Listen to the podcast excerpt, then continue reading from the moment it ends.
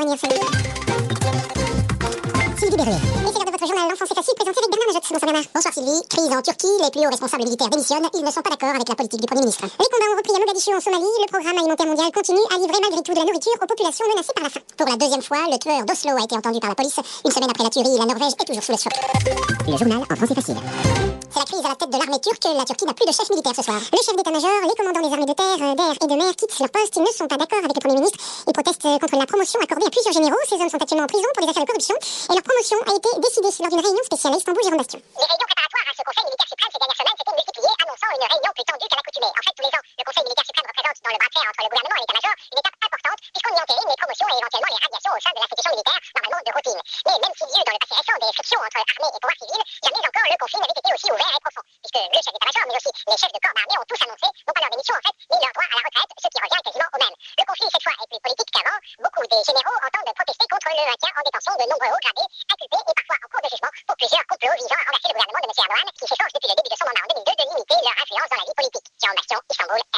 En Égypte, sur la place Tahrir du Caire, des dizaines de milliers de personnes se sont rassemblées à l'appel des islamistes. Depuis le renversement du président Moubarak en février, c'est le plus important mouvement de contestation en Égypte. Les islamistes euh, se préparent en vue des élections législatives. En Somalie, les combats ont repris à Mogadiscio entre les milices islamistes et les soldats de la force africaine, la. Les affrontements ont lieu trois jours après la mise en place par le programme alimentaire mondial d'un pont aérien vers Mogadiscio pour secourir les populations frappées par la sécheresse et menacées de famine. Cécile de Comarmont.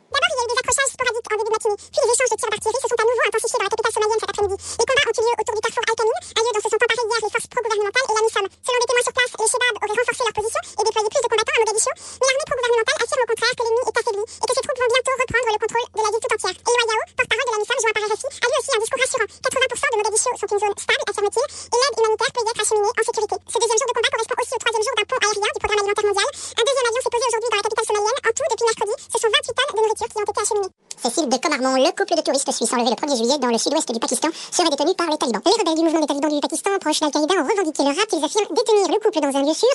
Ils demandent en échange de sa libération celle d'une scientifique pakistanaise. Elle est en prison aux États-Unis pour avoir tenté de tirer sur des soldats américains en 2008 en Afghanistan. Vacciner plus d'un million d'enfants contre la polio. La Guinée a donné aujourd'hui le coup d'envoi d'une campagne de vaccination contre cette maladie qui a fait son retour en 2009. L'opération va durer jusqu'à lundi. Le tueur norvégien Anders Behring Breivik sera bientôt examiné par deux médecins. La police veut savoir si cet homme qui a tué 77 personnes sur une île près d'Oslo est fou. La Norvège a commencé à enterrer les premières victimes de cette tuerie. Le tueur doit encore être interrogé par les enquêteurs car beaucoup de questions restent sans réponse concernant les événements de vendredi dernier. Blandine Lévite. Ce vendredi-là, Anders Breivik avait en projet d'autres attaques d'ampleur différente selon son avocat. Il a ajouté, je cite, des choses se sont produites qui ont fait que cela s'est déroulé différemment. Il n'en dira pas plus. Selon l'un des responsables de l'enquête, pourtant, la police a inspecté des dizaines d'endroits sans trouver quoi que ce soit. Autre question que les enquêteurs vont poser à Anders Breivik, a-t-il agi seul? C'est ce qu'il avait dit au lendemain de son arrestation avant de mentionner deux autres cellules de son organisation. Pour autant, aucun indice soutenant la thèse de la complicité n'a été trouvé sur les lieux du drame. Dernier point, inexpliqué pourquoi donc le tueur, habillé en policier, avait-il un talkie-walkie Simple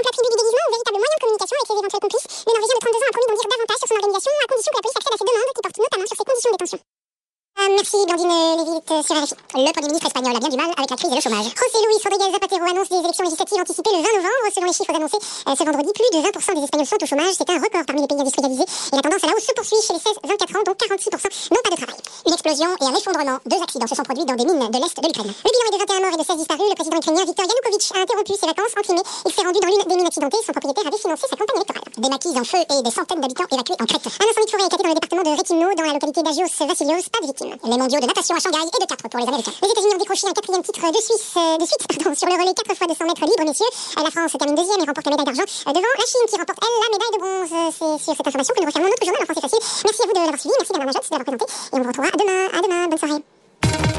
Le rendez-vous de Wall Street.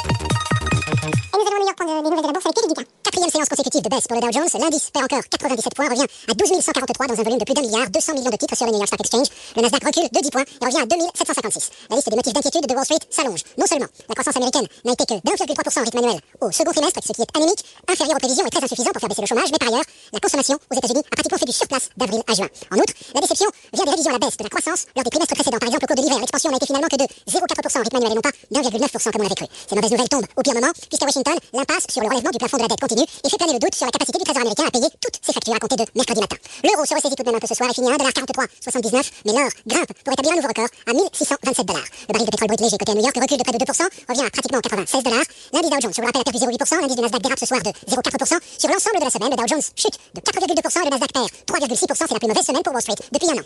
Et merci Pierre Dugas pour euh, ces nouvelles de la bourse de New York de Wall Street. Il est 23h passé de 10 minutes à Paris, 21h passé de 10 minutes en.